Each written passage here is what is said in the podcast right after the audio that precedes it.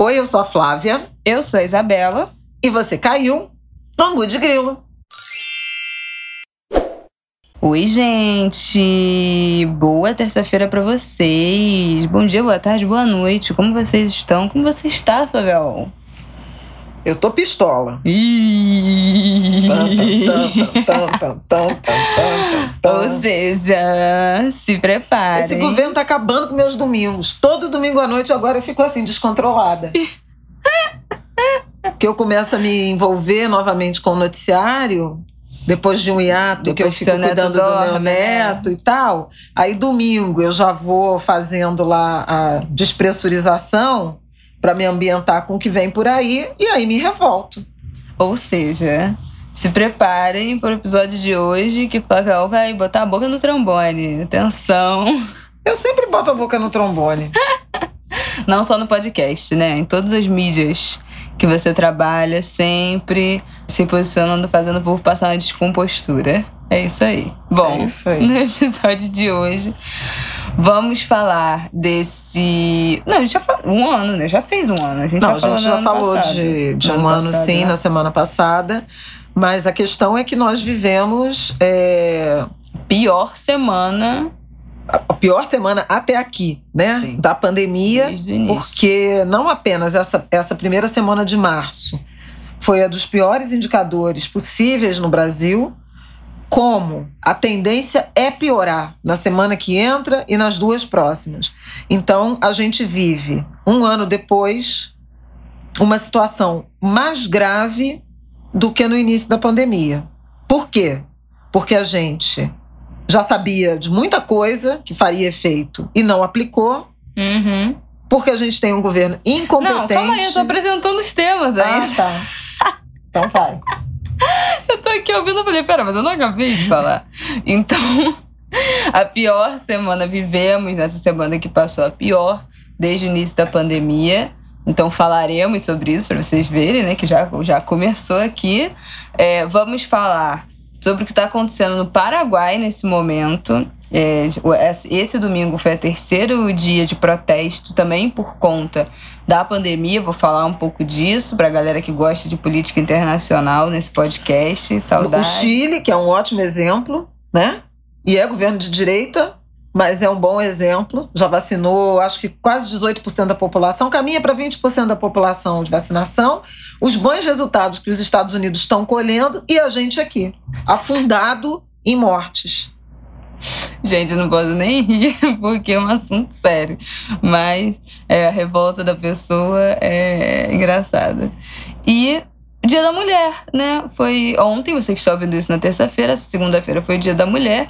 E o que temos a dizer sobre isso. Flávia soltou uma célebre frase antes da gente começar a gravar sobre a situação da mulher nesse um ano de pandemia. Mais adiante eu conto a vocês qual foi o comentário. Ela Fique não aí. está autorizada. Fique Vai aí. ser contra a minha. Fique aí para ouvir o comentário que a Flávia fez. Mas vamos começar então. Quer, já, já segue aí. Querida. Não, eu quero, eu quero. Vamos começar com uma, uma coisa boa? Por mim sempre, né? Então tá. Não, é porque assim. É, a semana que passou foi terrível, porém, nós tivemos algumas notícias e eu acho que é importante a gente celebrar isso, né? Quando bons brasileiros nos dão é, bons exemplos, os melhores exemplos. Então, Elza Soares tomou a segunda dose da, da vacina contra a Covid-19.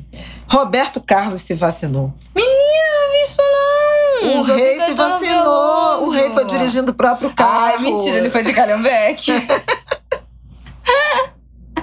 Ai, meu sonho. Foi dirigindo não, o próprio tem umas Ferrari. Qual carro. é o carro? Ele, ele, ele, coleciona carros. Gente, é, eu perdi isso. O rei se vacinou segunda-feira, o dia do 79, que ele não vai fazer acredito. 80 anos agora. Não acredito. Que Paulinho da Viola se vacinou. Caetano Veloso se vacinou. É, Ney Mato Grosso se vacinou. Jardim Macalé se vacinou. Tem mais alguém que eu estou esquecendo. Pelé se vacinou, que já fez 80 anos. Então veja, e aí eu até comentei no Em Pauta. Falei, o Pelé, que assim, ninguém no Brasil tem mais histórico de atleta que o Pelé, concordam? se vacinou. Foi vacinado e deu a mensagem. Então a gente tem a música brasileira. Eu Suzana lamento. Vieira também se vacinou. Martim da Vila, mas aí já tinha se vacinado antes, que ele já está com 83, eu acho. Fundamental é a gente ver esses bons Jô exemplos Soares. dos nossos Tá ídolos. bom, enfim, né? Vou ficar lembrando aqui. Mas isso é bacana, porque eles filmaram a cena, né? É, o ato da vacinação e estão dando exemplo para o povo brasileiro, ao contrário do presidente eleito. Então, eu acho que a boa notícia é isso. Primeiro, grandes dos nossos ídolos é, começando a caminhada da imunização contra essa doença terrível. Viva, então! Viva o rei! Viva Caetano, Painho, Viva! Eu espero que Gil também tenha se vacinado. Não sei se já se vacinou, mas já tam, também está na faixa, faixa de 78 anos. E chegando mais vacina, é, a gente 78 vai. é segunda e terça aqui no Rio. Não, mas é, quinta também. O Caetano se vacinou na quinta. E já foi. Ou quinta ou sexta? Foi na quinta. Ah, não, é quinta É. e sexta. Amanhã, é, segunda e terça é 77. Aqui no Rio, viu, gente? É, Tem que ver Rio, aí qual é a. Qual é a escala? Cada, cada estado, cada cidade está com a sua própria lista, o seu método. É, Aliás, teve Caxias, Caxias, por exemplo, é, é, o método de Caxias não tem método. Foi, foi, foi o Caxias, que é a cidade da Baixada Fluminense aqui no Rio de Janeiro, falou: olha, todo mundo acima de 60 é só vir. Deu mais de 7 km de engarrafamento. Eu não sei como é que a porrada não estancou com o povo atrás da vacina. Um caos na cidade, gente vindo de não sei onde para vacinar. E o prefeito depois vira e falou: vacinação foi um sucesso. Aqui é assim mesmo, acima de 60 e acabou. Forte abraço. É isso. É isso com um agravante, né? O prefeito é um negacionista de carteirinha, E crachá quase número um, morreu. Teve Covid, veio se tratar no Rio de Janeiro, no, No hospital pró-cardíaco, particular. no hospital particular. Isabela Não, já explana. Isabela. Quase morreu esse desgraçado. Ficou lá. Gente, no início da pandemia, ele pegou no início, ele ficou entre a vida e a morte, entubado, não sei o que, não sei o que, não sei o que lá. Aí agora, joga o povo assim. 60 a mais, pode vir todo mundo. Ainda tem a pachorra de falar que a vacinação foi um sucesso. Olha, é demais, é demais. Mas enfim, vamos lá. Continua. Então, É, começamos com esses Não, esses então a gente teve essa- esse drama em Caxias, que um populista pode ter provocado, inclusive, uma, uma tragédia maior ainda Claro. sanitária dentro desse cenário, porque teve aglomeração, idosos, que são o principal grupo de risco, se deslocando. é, passando madrugada inteira para tentar a vacina. Para vocês terem uma ideia né, de quem, quem não é no Rio, a estimativa é que em Caxias existam 100 mil pelo menos 100 mil habitantes com 60 anos ou mais. O prefeito tinha 6.100 doses da vacina e anunciou que amanhã vacinando todo mundo acima de 60 anos de idade. O que, que vocês acham? que eu acho, eu não posso dizer nesse podcast, porque não posso criar provas, né? Tomar um processinho, criar pro... Nesse momento em que tuiteiros são presos, né? Por fazer falar coisas contra governos, eu prefiro ficar em silêncio sobre o que eu ainda tem acho. isso, né? Ainda, tem, isso. lei de segurança nacional, perseguição pelo Estado, Estado policial. A gente está muito ferrado. Mas eh, eu não vou nem entrar nesse mérito, porque assim, a gente vai ter que fazer um ângulo de grilo para falar da questão da educação, que é dramático, porque quem sobreviver vai estar no- nas trevas da, da ignorância, porque a educação foi esfacelada nesse país. E ninguém fala nada. Se a gente não tem Ministério da Saúde, da Educação, então parece que nunca existiu. É uma coisa absurda. Não parece, não, nunca existiu. É, É então, voltaremos ao tema. Mas vamos falar da, da gravidade dessa situação. A semana passada eu me, me envolvi muito intensamente com esse noticiário a partir de um boletim, um documento, um boletim extraordinário que a Fiocruz, Fundação Oswaldo Cruz, divulgou na terça-feira, dizendo que a situação é catastrófica eles chamavam atenção para o fato de o Brasil estar, naquele momento, virada de início de março, com um conjunto de indicadores da pandemia se agravando ao mesmo tempo. Algo que não tinha acontecido nesse ano. Então, está aumentando número de casos, número de, de óbitos, percentual de internação, saturação do, do, do sistema de saúde falta de medidas de restrição, com o vírus se transmitindo, né, infectando livremente e, mais grave, ou tão grave quanto, as novas cepas correndo solto. A Fiocruz estudou mil amostras de exames em oito estados. Em seis, mais de 50% dos resultados foram positivos para é, uma das novas vertentes, a maioria Manaus, mas tem Manaus, Reino Unido e África do Sul. Então, o vírus está espalhado, está espalhado pelo Brasil. Está em seis estados, mas porque outros fizerem oito, né? Outros 19 não foram estudados. Se forem, a gente vai ver que está espalhado. Então, uma situação muito grave, porque a nova cepa, essas novas cepas, e a de Manaus, que é a que está mais é, forte aqui, ela é mais transmissível e fica mais tempo. Tem até ainda estão pesquisando para saber se os casos são mais graves. Mas o que já se sabe agora é que ela é altamente transmissível, de muito mais rápida transmissão, ou seja, uma pessoa contaminada infecta muito mais gente. O vírus, ele se espalha rapidamente antes da pessoa ter sintoma e ele fica muito mais tempo no, no organismo.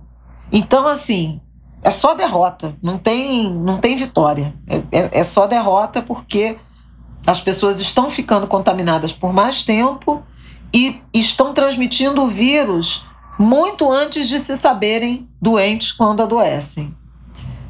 Segundo agravante, a faixa etária das pessoas contaminadas é cada vez menor. Isso é verdade. Rafael tem relatado né, pra gente que os, os CTs que ele está trabalhando ainda de Covid, acho que tem duas semanas, né, que ele comentou, dez dias que ele comentou que todos os pacientes que ele tinha no, na UTI tinham entre 30 e 36 anos. E alguns bem graves, assim, já entre a vida e a morte de Covid.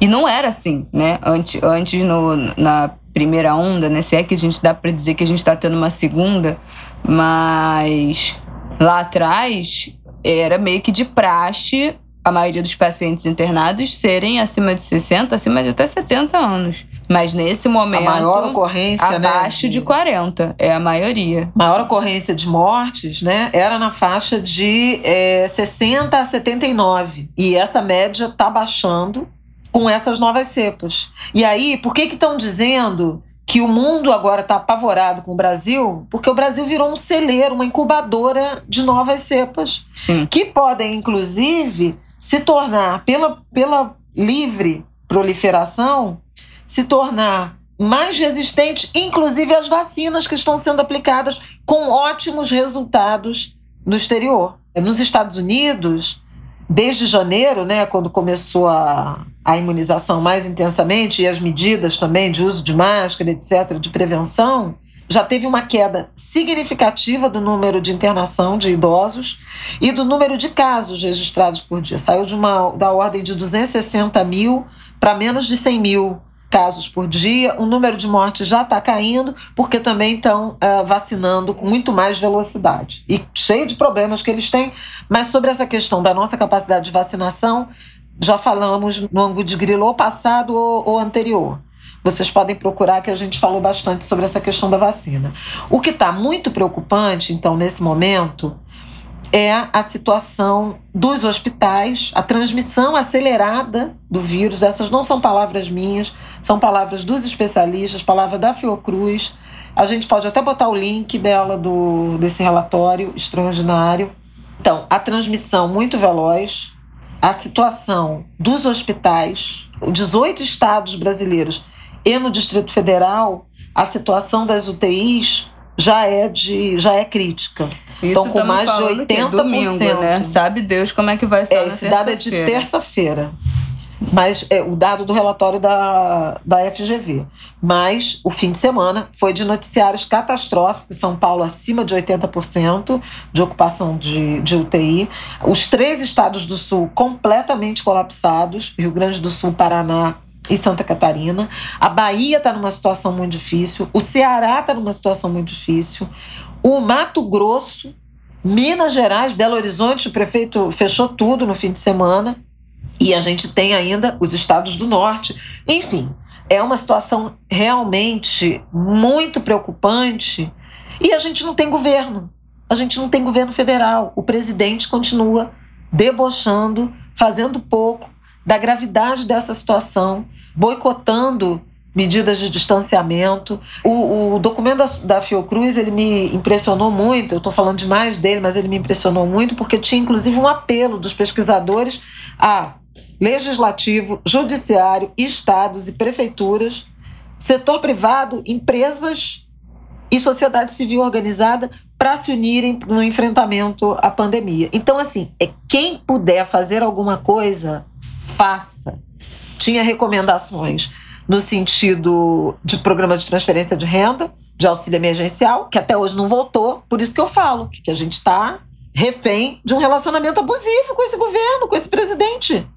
Não é possível isso, gente. Faz três meses que acabou dúvida. o auxílio emergencial e o Ministério da Economia, o Ministério do Desenvolvimento Social, a Câmara e o Congresso não conseguem aprovar uma ajuda aos brasileiros com 14 milhões, 13 milhões, quase 14 milhões de, de desempregados no país, a informalidade batendo recorde, prefeitos e alguns governadores sendo obrigados a tomar novas medidas de distanciamento, de restrição à atividade econômica e as pessoas na beira de, da insegurança alimentar, de passar fome. Tá muito difícil. Eu tenho uma dúvida que eu acho que deve vir na cabeça de todo mundo, que é a partir desse negócio do Brasil virou um potencial exportador de novas cepas variantes e mutações do coronavírus para o mundo inteiro. Então não dá para, tipo assim, não dá para alguém do mundo fazer alguma coisa começar a sancionar o Brasil. Mano, qualquer merda. Ferir a soberania nacional. Pelo amor de Deus, alguém fira a soberania nacional desse país. Eu não me aguento mais. A soberania nacional do Bolsonaro precisa ser ferida urgentemente. Não é possível. Isso não é, isso não é viável. Mas o tem mais que ser. próximo que a gente Cadê tem o Joe Biden? Medida... Cadê os Estados Unidos? Que não, vive ferindo a soberania tá nacional dos outros, são... invade o país manda não sei o que, sanciona, faz um monte de sanção. O que tá acontecendo é que a gente tá se isolando. A não dá pra tá... isolar mais? Brasileiro não pode ir pra lugar nenhum do mundo. Não, mas aí só aí não é o suficiente. É, a gente vai ficar aqui, morrendo, contaminado. Mas não é. Para, para Mas só, só a viagem do turismo não é suficiente. Não dá pra, pra falar assim, ó, Estados Unidos a gente não exporta, importa, sei lá, mais nada do Brasil. A China, não vamos mais exportar nada pro Brasil. Ninguém vai comprar mais o frango do Brasil, a soja do Brasil, a carne do Brasil, mas nada do Brasil, enquanto vocês não deram jeito nesse é, negócio. É, só que aí afunda de vez, né? Gente, pelo amor de Deus! Não é tão simples assim. Cadê o Macron que tava falando, Angela Merkel, que tava falando se não, se não protegesse a Amazônia ia começar a sancionar? Vamos lá, gente! Mas, bom, a gente já tá pagando um preço muito alto. Ai, é, esse povo fala muito. É que assim. Eu quero intervencionismo mais, aqui no meu país. O que, tem de mais próximo de algum tipo de situação que bypasse o governo federal é realmente essa articulação dos governadores, que começou na semana passada, a partir daquele absurdo impropério que o, o presidente foi ao Ceará dizer que o auxílio emergencial só ia ser pago para estados que não tivessem fazendo, que não anunciassem medidas de, de restrição à atividade econômica, lockdown, o que é crime de responsabilidade se ele efetivamente fizer isso, mas por enquanto nem, nem, nem estado adesista, negacionista está tá recebendo nada. Mas se fizer, isso é crime de responsabilidade, porque ele estaria ferindo a isonomia né, e a autonomia do, das unidades da federação, dos governos locais. Mas, a partir dessa declaração e dessa pane no acesso, né, na compra e na chegada das vacinas, na distribuição das vacinas, governadores primeiro fizeram uma carta de, de repúdio, claro, que é o Brasil, né, prática recorrente, mas começaram a se articular em soluções na direção de tentar comprar vacina, de tentar fazer apelo aos organismos multilaterais para que o Brasil, por essa via, né, ganhe algum tipo de prioridade, até por esse status né, de ameaça global que o país acabou ganhando. Tem uma frente de prefeitos também se mobilizando nessa direção, mas o que está ganhando mais consistência é realmente essa questão dos governadores. Eu até fiz um fio agora, estamos no domingo à noite. Fiz um fio assim, dando a real. Não dá para ficar tratando, nem do ponto de vista da cobertura de imprensa, essa iniciativa dos governadores como uma, sabe assim, ah, tem um projeto aí. Tem que bancar isso, soco na mesa. Como é que viabiliza isso juridicamente, com o Supremo, com tudo, né? Porque, vamos lá, já teve o Supremo com tudo em outras hum, situações. Hum, hum, então, vamos dar um jeito aí, com o Supremo, com tudo, de viabilizar essa articulação dos governadores para resolver. E no fim de semana, a notícia de que os governadores podem, em conjunto, decretar lockdown para tentar conter o vírus. Porque as pessoas estão morrendo no Paraná. Domingo à noite, mais de 900 pessoas estavam esperando por leito. Não, gente. É essa a situação. De um dia para o outro, a situação está gravíssima. E aí fica uma, uma coisa de tentar transferir de um estado para o outro e tal. Mas eu conversei com uma autoridade de saúde que disse o seguinte: é muito arriscado o transporte aéreo de pacientes nesse, nesses quadros graves de Covid. Porque a necessidade de oxigênio é enorme, a insuficiência, a dificuldade respiratória é muito grande. Não é qualquer avião que dá condições. Tem pacientes sendo transferidos e morrendo na sequência quando chegam, porque não estão recebendo é, o tratamento ideal e adequado nesse transporte.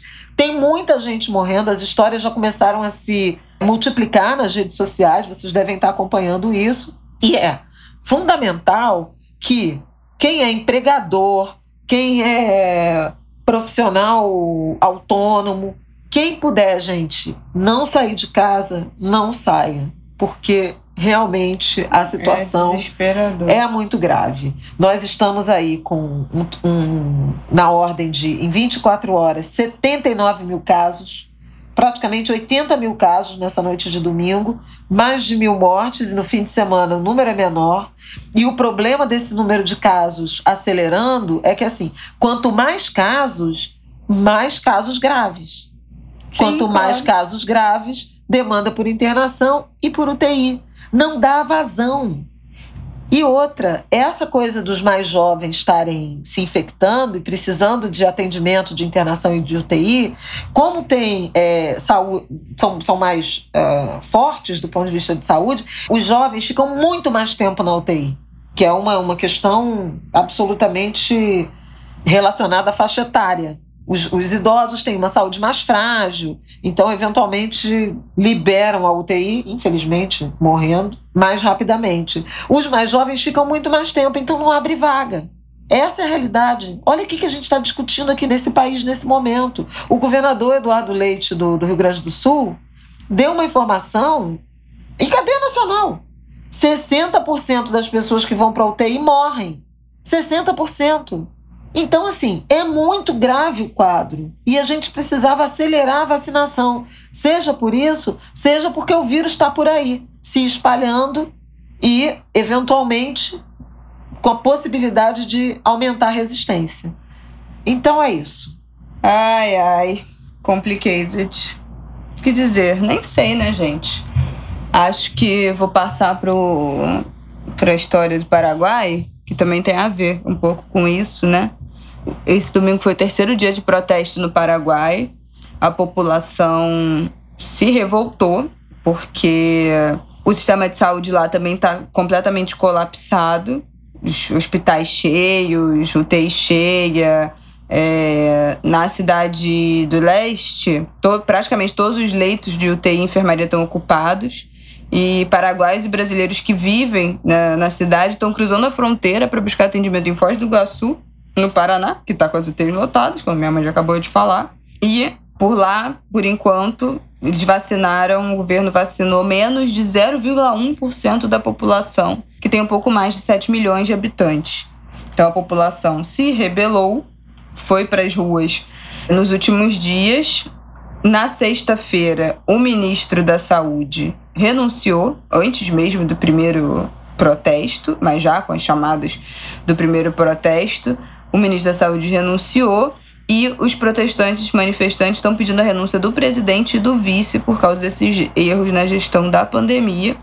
No sábado, o presidente trocou os ministros da Educação, do Ministério da Mulher e o chefe de gabinete, mas ainda não resolveu. A população continuou nas ruas nesse domingo e se repete, né? É basicamente o que está tá acontecendo aqui. Erro de gestão, sistema de saúde colapsado, taxa de vacinação baixíssima, com a diferença de que aqui a gente está assistindo apático, né? A sensação é essa, todo mundo revoltado, mas a gente fica nessa. É, não sei dizer, com essa sensação de. Como é a palavra, menino? Esqueci. Impotência? Impotência, exatamente.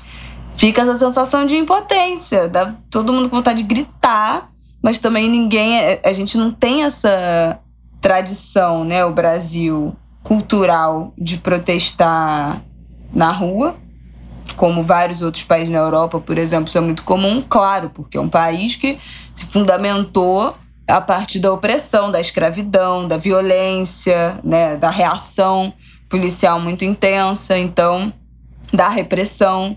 Não há liberdade de protesto no Brasil. Isso é mentira. Não há liberdade de protesto, não há liberdade de expressão, né? Então também não é a coisa mais simples do mundo falar ah, por que não tá todo mundo protestando na rua? Porque isso não faz parte do nosso imaginário, como faz de vários outros países até da Argentina mesmo. Qualquer coisa, o povo vai todo para a rua imediatamente. Então, são construções de países muito diferentes. Pra gente tem esse, esse muro, tá todo mundo revoltado, todo mundo, né? Boa parte da população, que também tem muito negócio. Não, e essa capital longe pra cacete também, né? Porque Brasília fica lá, Deus me livre. Não, você tá indo, mas é Ela verdade. fala pra mim que não pode falar palavrão, não de Porque grilo. se fosse o Palácio do Catete, a gente já não tinha acabado com não, tudo? Pois é. Tinha. Não, mas assim, se agora a estratégia é estadual, se não depende mais do. Vambora é, Guanabara. pois é, porque assim, se agora. Ah, porque é obviamente que passar a capital para Brasília foi uma estratégia, né? A gente sabe. Inclusive lá no Planalto você pode botar um milhão de pessoas que aquele gramado parece que não tem ninguém, né? A, a ideia é essa, dificultar. Ninguém mora naquela cidade. O Brasil não está lá. Então, é óbvio que se fosse numa metrópole, se fosse continuar sendo a capital no Rio, a sede de governo no Rio, em São Paulo, seria completamente diferente. Mas agora, se a responsabilidade de adquirir vacina é dos governos estaduais, gente, é pra tacar os aralhos na cidade, entendeu? Mas vamos fazer isso? Não sei. Sei, porque. Sei, entendeu? Não sei. Não sei o que, que falta, eu não sei que, qual é o ímpeto. Eu não acho que é só medo da. da da Covid, ah, as pessoas não vão protestar porque elas estão com medo de pegar a doença. Eu não acho que é isso, sabe? Eu acho que tem uma apatia, eu acho que a gente não reconhece que protesto muda alguma coisa aqui, que a gente consegue os nossos direitos através de protesto.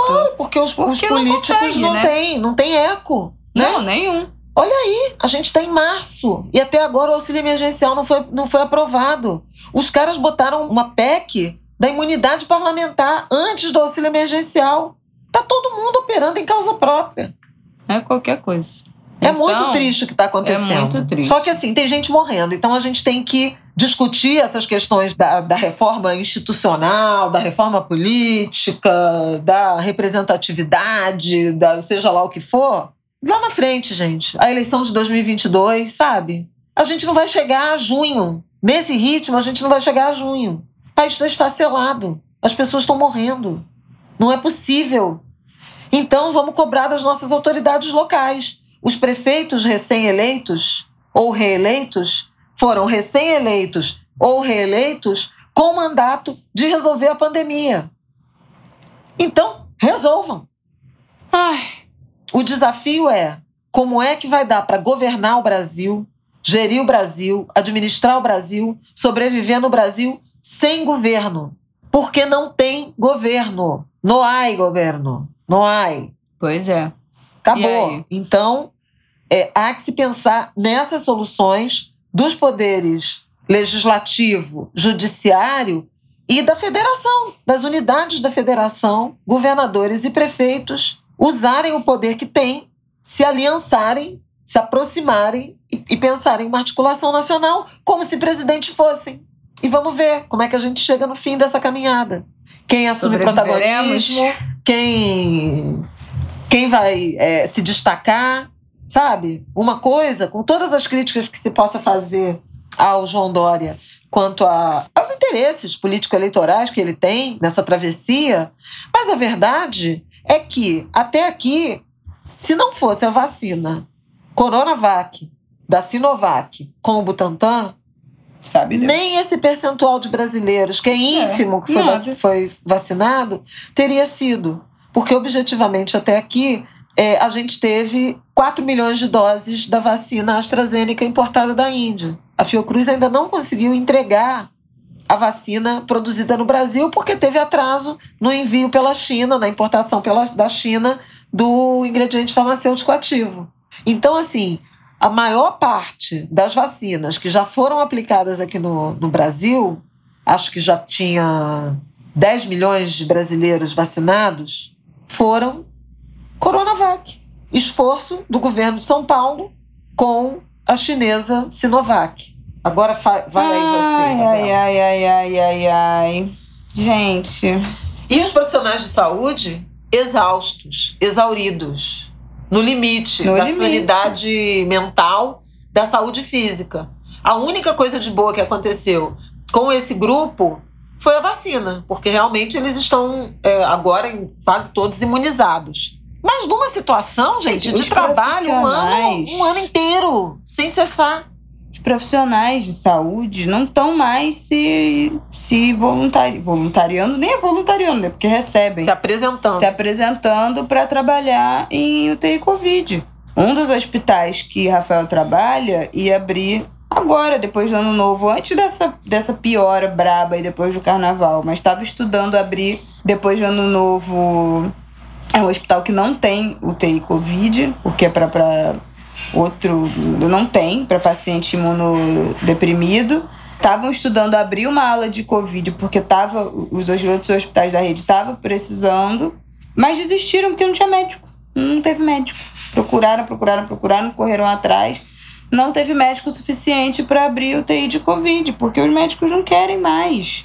Agora, ah, enfermeiro, fisioterapeuta, nutricionista, enfermeiro, técnico de enfermagem que trabalham em UTI também estão recusando, também não estão conseguindo, é, não estão mais se apresentando porque não aguentam mais esse nível de exaustão, porque já estão num, num nível de trabalho altíssimo, porque já estão com as suas jornadas comprometidas, porque já estão adoecidos mentalmente, não sei. O que eu sei é que tem muito médico que não pega mais, porque é um nível de entrega, de estresse, de tensão naquelas horas de plantão, medo de você se infectar, você se reinfectar, muito grande, que não compensa por melhor que se ganhe, isso é hospital particular, e por melhores condições de trabalho que você tenha. Isso, essa situação é hospital particular, com todos os insumos, com é, os EPIs adequados, com todos os equipamentos, sem falta de nada, com pronto, com tudo. Não, os médicos não se apresentam. Então, assim, sinceramente, gente, eu não sei o que, que vai ser desse país. Eu tenho tentado nem saber todos os detalhes, nem tô vendo mais jornal é, na televisão o dia inteiro. Me informo assim é, estrategicamente com as informações que eu acho que são mais necessárias, que pode impactar a gente da minha família, a gente que eu gosto, a minha vida, a cidade que eu moro.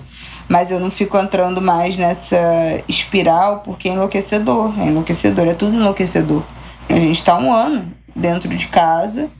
Eu fiquei grávida, ninguém me viu grávida, tirando pessoas da minha família, mas nem minha família toda, né? Meu tio não me viu grávida, meus filhos me viram grávida. Meu pai me viu numa breve vinda ao Rio em novembro, já no desespero, porque eu fiquei com medo de ter, de fechar, os casos estavam começando a aumentar, eu fiquei com medo de fechar tudo, ele não conseguir vir pro parto, como ele não conseguiu, porque já tava, os casos já tinham aumentado muito no Natal e entre Natal e Ano Novo. Ninguém, quase ninguém viu. Meu pai não viu, neto ainda, não viu meu filho ainda. Ele já fez dois meses e meu pai não viu. E sabe Deus quando vai ver, quando vai poder vir, porque eu moro em Santa Catarina, a situação lá tá calamidade total e absoluta. No Rio também agravando. Então, assim, não sei. Não sei quando é que meu pai vai ver meu filho, não sei quando é que as minhas amigas vão ver meu filho, quando os meus amigos vão ver, quando os nossos amigos da família, quando os nossos outros parentes, não sei, não faço a menor ideia, entendeu? E assim, ele nasceu tem dois meses, ele já tá mudando a beça, já tá se desenvolvendo, cada dia, cada semana, já é uma coisa nova, né? A gente sabe quantas crianças mudam, quanto as crianças se desenvolvem nessa fase da vida. E eu não sei se vão conseguir ver ele, já vai estar tá engatinhando, se ele já vai estar tá andando, se ele já vai estar tá falando. E o quanto dessas relações se, se perde, né, de convivência. Minha, minha convivência estaria sendo outra com os meus amigos, com meu pai, com a minha família, se a gente não tivesse mais vivendo nessa situação. Então, assim, é muito triste. É muito, muito, muito triste. Muito triste. Sinto muitíssimo por várias conhecidas que tiveram filho, que engravidaram também durante essa pandemia e moram longe da família, não puderam sequer estar com. Os pais não viram grávidos, os pais não viram depois de nascer, os pais só foram ver os filhos muito depois, né? Por sorte, eu moro muito perto da minha mãe é, ainda morava com ela durante a minha gravidez, então a gente conviveu muito e saí convivendo porque a gente mora muito perto, eu consigo vir a pé é, da casa dela para minha, da minha casa para cá. Então a gente está muito junta nesse momento, mas tenho amigas que moram, a família mora em outros estados e perdeu aí um ano de desenvolvimento dos netos, dos bisnetos, dos sobrinhos. E cara, é um tempo, é um período que não volta, sabe? Ela tem a vida inteira para conviver, claro, tem a vida inteira para conviver. Mas no momento que a gente está vivendo, será que todo mundo tem a vida inteira? Os avós têm a vida inteira? Os tios têm a vida inteira? Não sabemos, né? A gente literalmente não sabe o que, que, que pode acontecer a qualquer momento dentro da nossa família, com as pessoas que a gente ama. Então, cada dia que a gente perde, cara, pode ter sido o último dia, os últimos dias, e aí? Então, é muito triste, é desolador. Eu acho que o que me sustenta, a gente já tem um episódio, né, sobre isso, acho que foi o episódio 37, será? Que foi sobre fé, e é um episódio chamado Questão de Fé foi a gente gravou no início ainda da pandemia, falando sobre como a gente entrevistou alguns sacerdotes de várias religiões, candomblé, umbanda, cristão, batista, católico, ju, ju, judeu, é, budista, enfim. Entrevistamos várias pessoas sobre as interpretações e mensagens de fé para esse momento que a gente está estava vivendo de pandemia lá atrás e acho que é, quem está chegando agora, eu acho que vale ouvir porque as mensagens continuam valendo. Eu acho que a única coisa que nos sustenta é a fé. É a fé de que ninguém da família vai pegar, é a doença, a fé de que vai ficar todo mundo bem, a fé que isso vai passar, que a gente vai poder voltar a conviver. É, a é compreensão a... de que não é um castigo divino, uhum. que há erros terrenos. Aliás, a gente tem um programa sobre isso. Um dos programas mais gente, bonitos. Acabei de citar o programa. Ah, desculpa, eu estava ah, você tá no distraída. Zap, né? Você tá no zap. pra você ver, é assim. É o mico que se paga gratuitamente. Enfim, continuando, né? Poxa, eu tava achando tão bonito o que você tava falando. É, citei. Não, não tava, que não dá pra prestar atenção. Não, você tava falando que nos salve a fé e tal. Peguei dessa parte. Eu também confesso Falsa. que eu saí, eu fui, fui encher minha taça. Falsa. Só um vinho, né, Fabel? No domingo à noite, só, só bebendo. bebendo. Mas eu acho que é isso que me mantém firme, assim, de certa forma, firme, né? Firme como dá nessa circunstância. Eu acho que é a fé, gente. E quem não tem fé, quem não tem fé espiritual, tem a fé na ciência. Porque, assim, além da fé, né, que sustenta nosso emocional, que sustenta a nossa saúde mental, que sustenta a nossa, nossa, né, nossa família, é, que nos mantém centrados, é a ciência que vai nos dar vacina, é a ciência que nos protegeu, é o uso de máscara, é o distanciamento, é o conhecimento sobre o vírus. Então, quem não tem fé espiritual, que tenha, continue tendo fé na ciência, que eu também tenho, porque eu acho que é o que nos resta nesse momento. E aí é isso que eu tinha para dizer, é nisso que eu estou me segurando.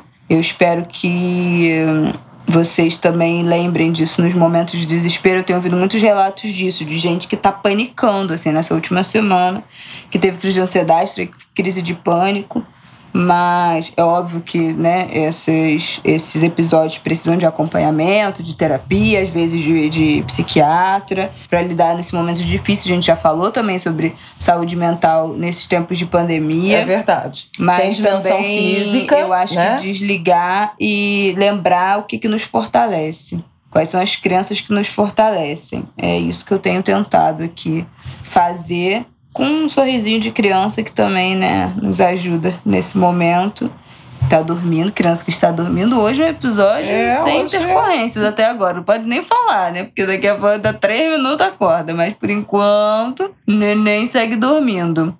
Vamos falar do Dia da Mulher rapidamente, porque já tá. Vamos. É, tá. O programa tenho, até vocês vão uma... ouvir depois do, do dia depois do dia 8 de março, mas é mês da mulher, semana da mulher, seja lá o que for. Eu tenho uma frase de Flavel. Você quer falar sua frase? Não, eu não vou falar a minha frase, porque essa frase não era para gravação. Mas eu posso falar? Não, eu não te autorizei, já falei desde o início. Ah. Você está por sua conta e risco. Assuma as consequências dos seus atos. Não, você quer falar da situação da, da, da mulher na pandemia. Não, eu acho que vale a pena né, já que está todo mundo discutindo, debatendo Dia da Mulher, Semana da Mulher, etc., acho que o Angu de Grilo não pode ficar de fora. Afinal de contas, é um programa feito por duas mulheres.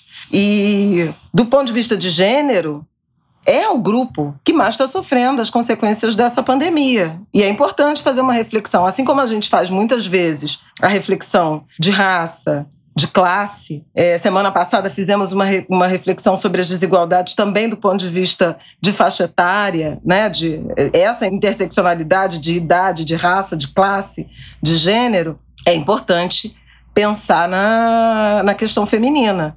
E as mulheres, é, embora o maior número de mortos seja de homens, né? É, então as mulheres não estão é, sobre-representadas nos óbitos, mas estão no aumento da vulnerabilidade social de todo tipo. Quer dizer, seja, ficou viúva, pronto, já é uma, já é uma consequência. Mas o desemprego é maior entre as mulheres e aumentou mais entre as mulheres. Mulheres têm, são mais atuantes no setor de serviços. E o setor de serviços é o setor que ainda não se recuperou, ainda continua com muito atraso é, nos indicadores. Uh, mulheres têm uma, uma participação muito grande nas tarefas de cuidados com pessoas, então, no sistema de saúde, como enfermeiras, como técnicas de enfermagem, estão sobrecarregadas. Fora isso, estão mais sujeitas ao desemprego, já mencionei. No caso da educação, é uma tragédia o que está acontecendo com as uma professoras. Tragédia. O ensino fundamental, 80% dos professores né, são mulheres, são professoras. Então é uma coisa e dramática. Não, pois é. Tô falando por, por enquanto, tô falando do mercado de trabalho, uhum. né? Para trazer essa dimensão das camadas de efeitos que estão sendo sentidos pelas mulheres. Então você tem categorias que são formadas, as cuidadoras de idosos, que também muitas perderam sua ocupação por conta desse temor aí de, de, de convivência. As empregadas domésticas, nenhum, nenhuma é, categoria profissional me parece ter sofrido mais, já eram é, muito expostas à informalidade e estão sofrendo intensamente. Mais de um milhão de trabalhadoras domésticas perderam sua ocupação entre 2000, fim de 2019 e fim de 2020, dado oficial do IBGE. Então, uma situação muito dramática para diarista, para mensalista e de uma categoria que já mais de dois terços já estavam expostas à, à informalidade. Trabalhar sem carteira assinada, sem os benefícios, sem os direitos trabalhistas. Isso aqui, mercado de trabalho. Agora, vamos falar no, no lar, é, na vida familiar e doméstica. Atribuições que foram sendo somadas.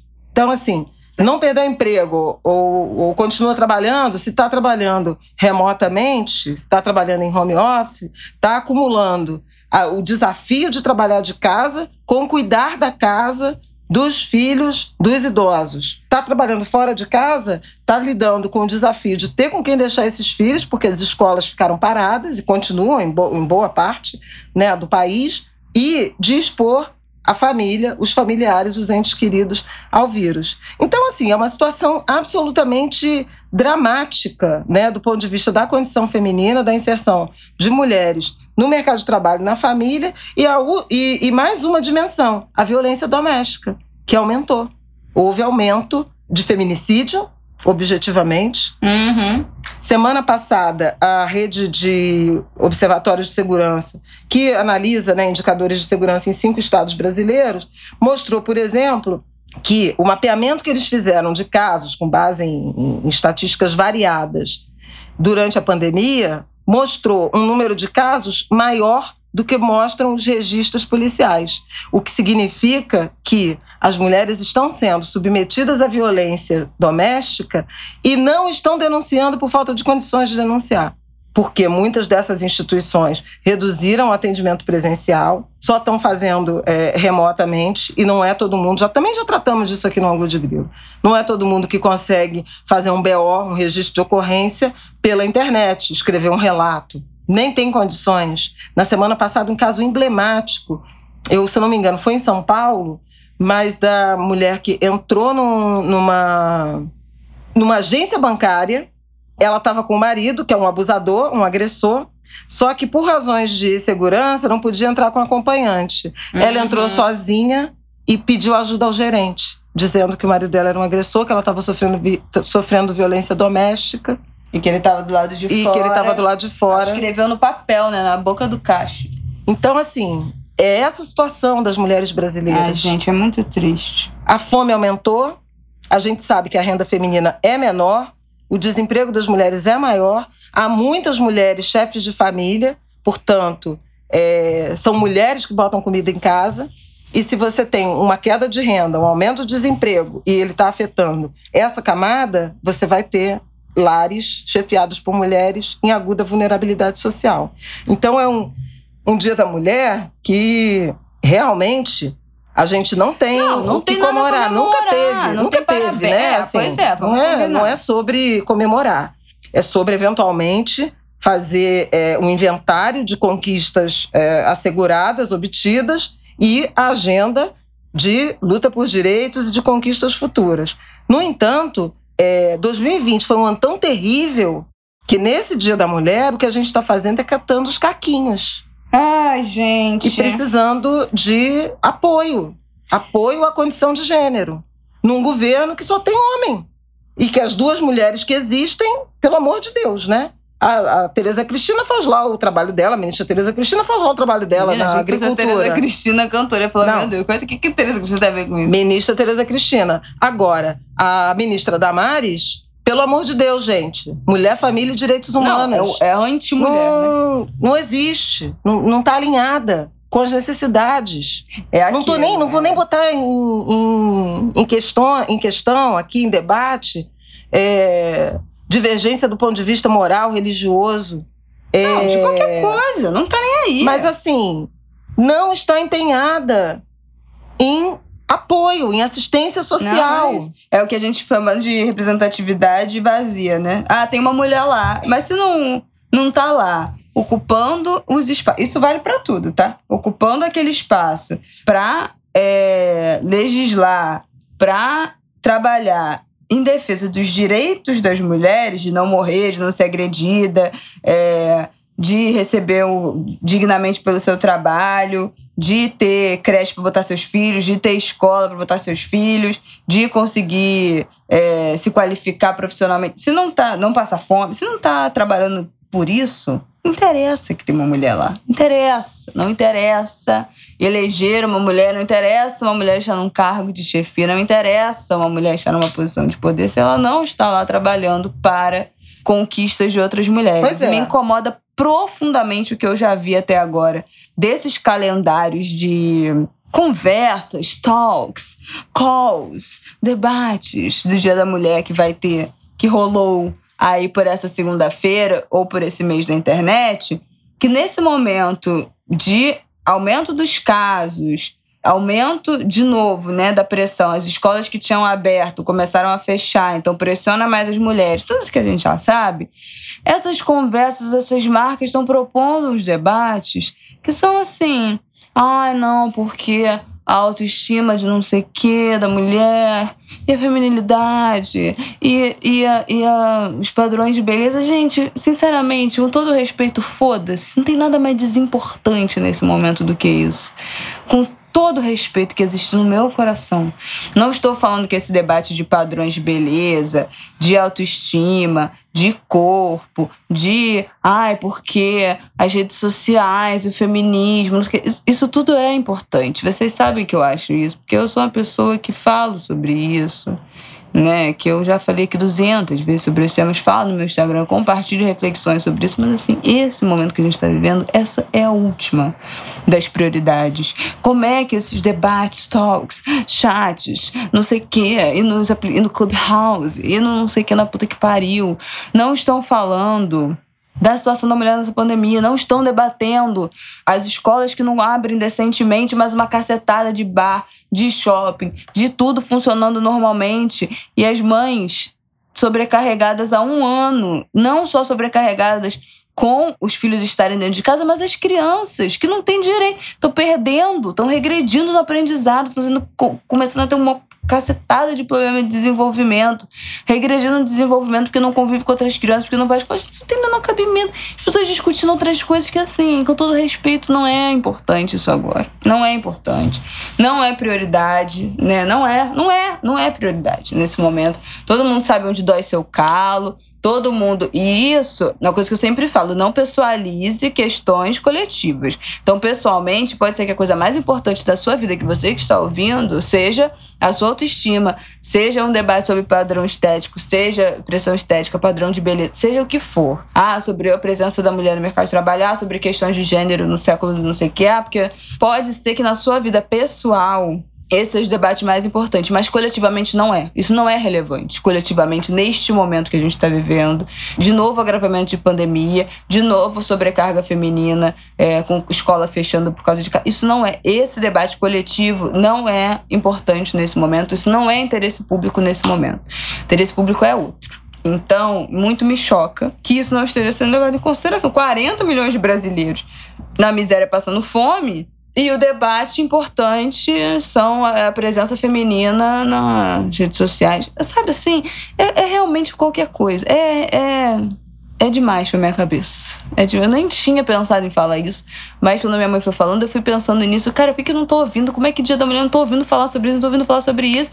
Me toquei que eu já vi um monte de, de convite, de, de, de arte, de, de coisa chamando para debate para isso na, na segunda-feira. E são umas coisas que, assim, coletivamente, publicamente, nesse momento não tem menor importância. Não faz menor sentido estar tá debatendo isso nesse momento que a gente está vivendo. Então, lamento, né? Muito lamento pelo, pelo, pelo nível de debate que está sendo proposto. Lamento pelas marcas que estão se propondo a esse papel ridículo de estar tá, é, querendo engajar publicamente com debates que agora deveriam estar no âmbito pessoal, muito mais pessoal do que coletivo e público, que a gente tem coisas mais importantes para tratar. É... E é isso, tudo lamentável. Mas, o que, que eu posso dizer, além de Dia da Mulher? Não quero parabéns. Quem quiser me parabenizar, faça um pix na minha conta. E-mail do meu pix tá no meu link da bio do meu Instagram me faça um pix. Não quero saber de parabéns. Não vou nem entrar no mérito de, ai, não quero flores, não quero rosa, não, eu quero um pix. Quer me presentear? Faz um pix na minha conta. Você apoia esse podcast? Faz um pix na minha conta. Ai, sem tempo, irmão. Negócio de parabéns, não quero, mas o que eu tenho para dizer sobre o Dia da Mulher no meu âmbito unicamente pessoal é que o fato de eu ser mulher biologicamente, né, ser do sexo feminino, me deu uma grande alegria, que foi a possibilidade de engravidar do meu filho. Tô nem falando de ser mãe, porque ser mãe, você pode ser mãe sem engravidar. engravidar do meu filho. é, né? Só pode ser do meu filho. É, no caso. Não, parece também uma declaração incestuosa. Ai, que horror. Gente, a minha mãe é uma pessoa baixa, né? Ela é dada uma baixaria. Foi pra quebrar o clima, gente. É, é, não, porque eu não vou nem falar. Ah, porque ser mulher me deu a dádiva de ser mãe. Porque né, gente, vamos superar esse discurso e nem de ah, ser mulher engravidei. Não, porque tem mulher que não engravidei é mãe, porque tem é, mulher trans que não engravidei é mãe, porque tem mulher que não consegue engravidar, tem gente que prefere adotar, não tem nada a ver engravidar, ser mãe, ter filho, nada disso. Mas eu gostei muito realmente de ficar grávida, apesar do primeiro trimestre ser caótico. Eu morro de saudade da barriga, morro de saudade. Então, o fato de eu ter nascido. É, eu prefiro meu neto aqui. Biologicamente do sexo feminino e podendo engravidar, não tive nenhuma questão, me deu a felicidade de ter engravidado, de ter podido gerar meu filho é, da forma que eu sempre quis, que foi através da gravidez. E ser muito feliz nesse momento da maternidade, que nada tem a ver com engravidar, mas que por mim foi por esses meios. E estou muito feliz sendo mãe, porque também é diferente você ter um filho e você ser mãe, né? Você ter um filho e você ser pai, são coisas diferentes.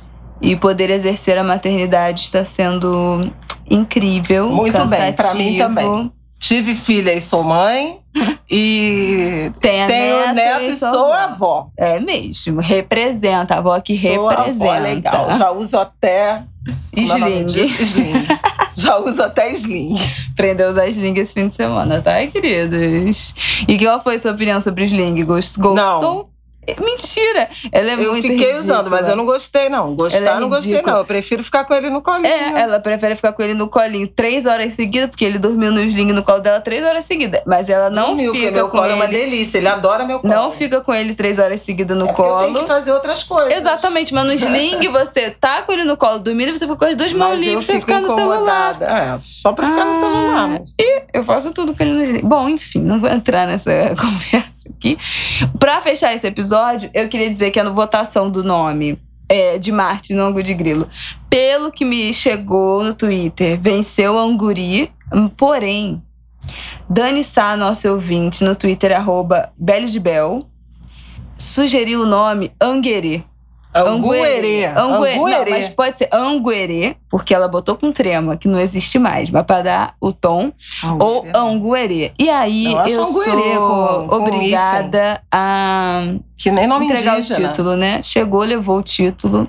Então, Dani, um beijo, muito obrigada. A gente não realmente tinha pensado nisso, Macumbeiros Fajutas. Não pensamos nesse nome, mas ganhou, ganhou. É, sem sombra de dúvidas, o melhor nome. Então, nosso Anguerê. Nosso Anguerê que hoje não se manifestou. Não se manifestou. Porque Herê é assim que faz, né? Só vem quando quer. Exatamente. Só aparece quando Hoje quer. segue dormindo aqui na babá eletrônica, estou de olho. É... É isso, gente. Mãe meninazinha também foi imunizada. É isso também. Ela. Axé. É isso, um beijo, até semana que vem. Não vou dizer, ah, espero que espero com melhores notícias. Claro que eu espero, eu sempre espero. Eu sou uma pessoa que eu nesse, eu não sou uma pessoa otimista, mas eu preciso ser esperançosa porque eu tenho um filho de dois meses. Então só me resta ter esperança de que esse país vai melhorar. Então, por favor, tenham esperança comigo em nome das nossas crianças, nossos bebês. Espero que a gente tenha notícias melhores na semana que vem. Espero semana que vem falar pra vocês que minha avó foi vacinada. Vamos ver. Mas é isso, é o que nos resta, a esperança. Um beijo. Muitos beijos, boa semana. Por favor, protejam-se. Usem máscaras, de preferência, se possível, duas. É, lavem as mãos. PFF2, N95, aquilo tudo.